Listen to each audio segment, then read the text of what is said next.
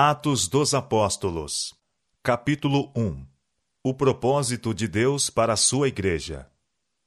A Igreja é um instrumento apontado por Deus para a salvação dos homens. Foi organizada para servir e sua missão é levar o Evangelho ao mundo. Desde o princípio tem sido o plano de Deus que, através de sua Igreja, seja refletida para o mundo sua plenitude e suficiência. Aos membros da Igreja, a quem ele chamou das trevas para sua maravilhosa luz, compete manifestar sua glória. A Igreja é a depositária das riquezas da graça de Cristo, e pela Igreja será, a seu tempo, manifesta mesmo aos principados e potestades nos céus, a final e ampla demonstração do amor de Deus. Muitas e maravilhosas são as promessas citadas nas Escrituras com respeito à Igreja. Porque a minha casa será chamada casa de oração para todos os povos. Isaías capítulo 56, verso 7. E a elas e aos lugares ao redor do meu outeiro eu porei por bênção. E farei descer a chuva a seu tempo, chuvas de bênção serão. E lhes levantarei uma plantação de renome, e nunca mais serão consumidas pela fome na terra. Nem mais levarão sobre si o opróbrio dos gentios. Saberão, porém, que eu, o Senhor seu Deus, estou com elas, e que elas são meu povo, a casa de Israel, diz o Senhor Jeová. Vós, pois, ó ovelhas minhas, ovelhas do meu pasto, homens sois, mas eu sou vosso Deus, diz o Senhor Jeová. Ezequiel capítulo 34, verso 26 e versos 29 a 31. Vós sois as minhas testemunhas, diz o Senhor, e o meu servo a quem escolhi, para que o saibais, e me creais, e entendais que eu sou o mesmo, e que antes de mim Deus nenhum se formou, e depois de mim nenhum haverá. Eu, eu sou o Senhor, e fora de mim não há Salvador. Eu anunciei, e eu salvei e eu o fiz ouvir. E Deus estranho não ouve entre vós, pois vós sois as minhas testemunhas, diz o Senhor. Eu sou Deus. Isaías capítulo 43, versos 10 a 12. Eu, o Senhor, te chamei em justiça, e te tomarei pela mão e te guardarei, e te darei por conserto do povo, e para a luz dos gentios, para abrir os olhos dos cegos para tirar da prisão os presos e do cárcere os que jazem em trevas. Isaías capítulo 42, versos 6 e 7. No tempo favorável te ouvi, e no dia da salvação te ajudei, e te guardarei, e te darei por conserto do povo, para restaurares a terra, e lhes dares em herança as herdades assoladas, para dizeres aos presos: Saí, e aos que estão em trevas, Aparecei! Eles pastarão nos caminhos, e em todos os lugares altos terão seu pasto. Nunca terão fome, nem sede, nem a calma, nem o sol os afligirá, porque o que se compadece deles os guiará, e os levará mansamente aos mananciais das águas, e farei de todos os meus montes um caminho, e as minhas veredas serão exaltadas. Exultai, ó céus, e alegra-te tu, terra, e vós, montes, estalai de júbilo, porque o Senhor consolou seu povo, e dos seus aflitos se compadecerá. Mas Sião diz: Já me desamparou o Senhor, e o Senhor se esqueceu de mim. Pode uma mulher esquecer-se tanto de seu filho que cria, que não se compadeça dele, do filho do seu ventre? Mas ainda que essa se esquecesse, eu, todavia, não me esquecerei de ti. Eis que nas palmas das minhas mãos te tenho gravado. Os teus muros estão continuamente perante mim. Isaías capítulo 49, versos 8 a 11 e versos 13 a 16. A igreja é a fortaleza de Deus, sua cidade de refúgio, que ele mantém num mundo revoltado. Qualquer infidelidade da igreja é traição para com aquele que comprou a humanidade com o sangue de seu unigênito Filho. Pessoas fiéis constituíram, desde o princípio, a Igreja sobre a terra. Em cada era, teve o Senhor seus vigias, que deram fiel testemunho à geração em que viveram. Essas sentinelas apregoaram a mensagem de advertência, e ao serem chamadas para depor a armadura, outros empreenderam a tarefa. Deus pôs essas testemunhas em relação de concerto com Ele próprio, unindo a igreja da terra à do céu. Enviou seus anjos para cuidar de sua igreja, e as portas do inferno não puderam prevalecer contra seu povo. Através de séculos de perseguição, conflito e trevas, Deus tem amparado sua igreja.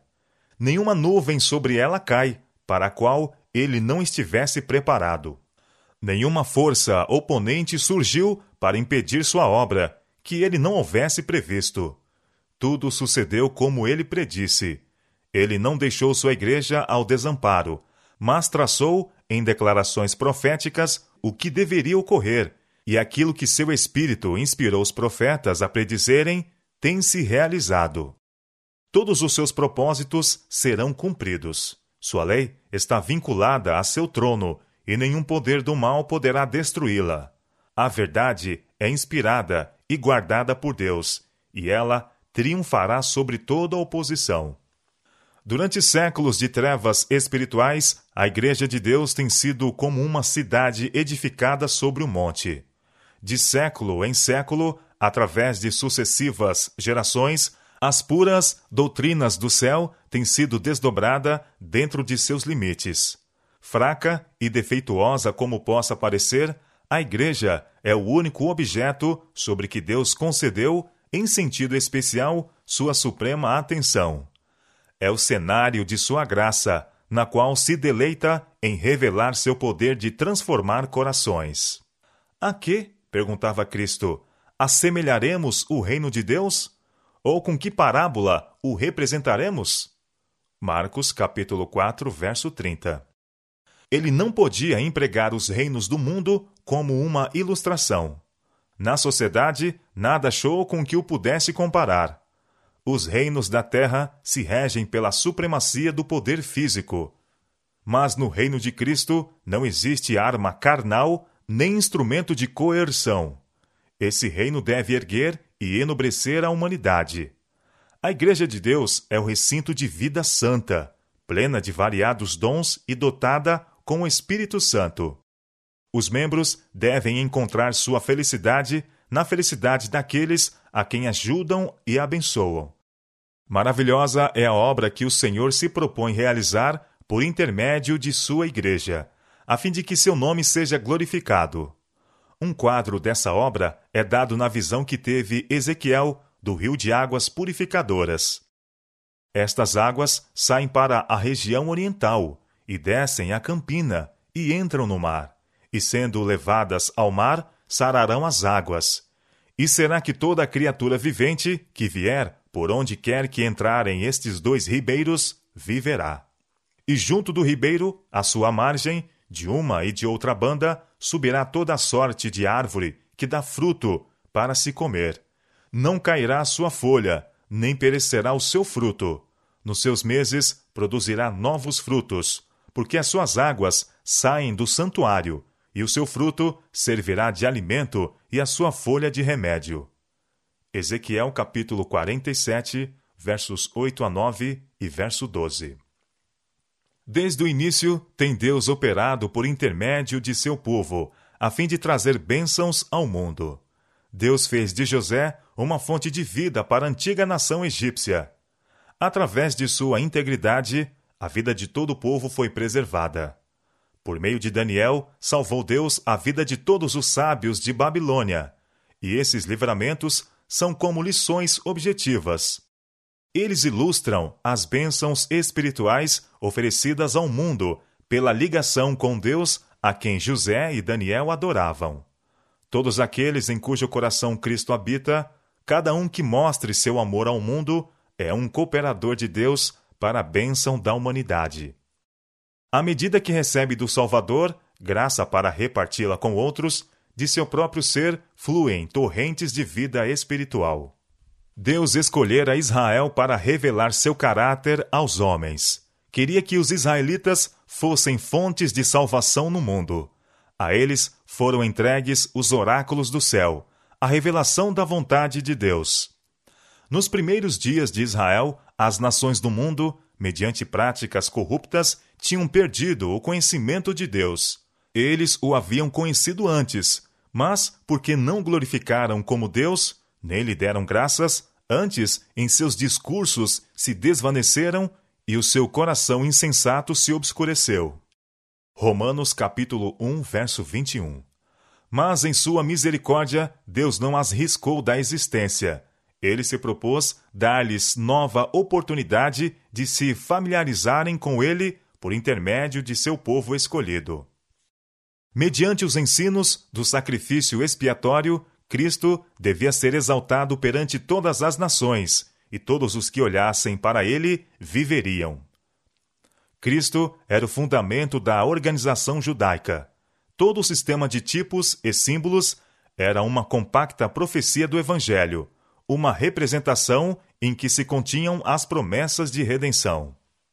Mas o povo de Israel perdeu de vista seus altos privilégios como representantes de Deus. Esqueceram-se de Deus e deixaram de cumprir sua santa missão. As bênçãos por eles recebidas não produziram bênçãos para o mundo. Apropriaram-se de todas as suas vantagens para a glorificação própria. Excluíram-se do mundo para escapar à tentação. As restrições por Deus, impostas na sua associação com os idólatras, como um meio de prevenir-lhes o conformismo com as práticas pagãs, eles as usaram para levantar um muro de separação entre si e as demais nações. Roubaram a Deus no serviço que ele requeria deles e roubaram ao próximo na guia religiosa e santo exemplo. Sacerdotes e príncipes fixaram-se numa rotina de cerimonialismo, satisfizeram-se com uma religião legal e era-lhes impossível dar a outros as vivas verdades do céu. Consideravam suficiente sua própria justiça e não desejavam a intromissão de um novo elemento em sua religião. A boa vontade de Deus para com os homens não era por eles aceita como algo à parte deles próprios, mas a relacionava com seus próprios méritos por causa de suas boas obras. A fé que atua por amor e purifica a vida não achava lugar na união com a religião dos fariseus, feita de cerimonialismo e injunções humanas. De Israel, disse Deus: Eu mesmo te plantei, como vide excelente, uma semente inteiramente fiel. Como, pois, te tornaste para mim uma planta degenerada, de vide estranha? Jeremias capítulo 2, verso 21. Israel é uma vide frondosa, dá fruto para si mesmo. Oséias capítulo 10, verso 1. Agora, pois, ó moradores de Jerusalém, e homens de Judá, julgai, vos peço, entre mim e a minha vinha. Que mais se podia fazer à minha vinha? Que eu lhe não tenha feito? E como, esperando eu que desse uvas, veio a produzir uvas bravas? Agora, pois, vos farei saber o que eu hei de fazer à minha vinha. Tirarei a sua sebe, para que sirva de pasto. Derribarei a sua parede, para que seja pisada, e a tornarei em deserto. Não será podada nem cavada, mas crescerão nela sarças e espinheiros. E as nuvens darei ordem que não derramem chuva sobre ela, porque a vinha do Senhor dos Exércitos é a casa de Israel e os homens de Judá são a planta das suas delícias.